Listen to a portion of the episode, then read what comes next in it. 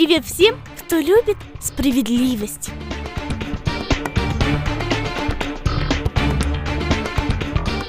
Меня очень увлекают разные фильмы и книги про юристов и адвокатов. Удивительно, сколько всего они должны знать. Законы, поправки, какие-то сложные заявления, документы и договоры. Мне кажется, что это очень сложная, но интересная профессия. Представляешь, Бога тоже интересует эта тема. И не просто интересует, а он сам выступал в роли законодателя. Ну что, ты уже вспомнил?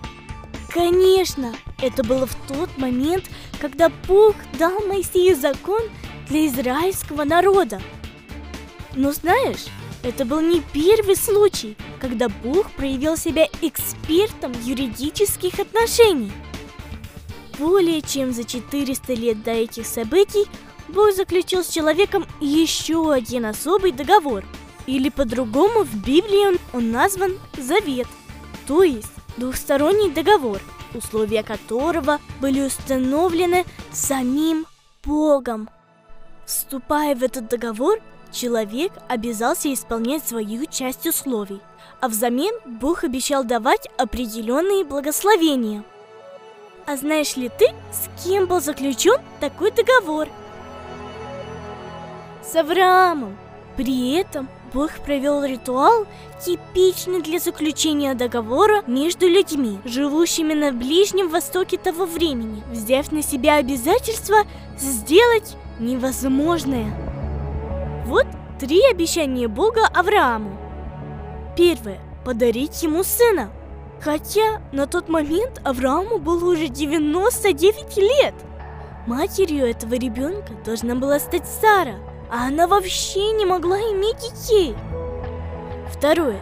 Дать ему и его потомкам обетованную землю. Третье. Заключить с ним духовный завет.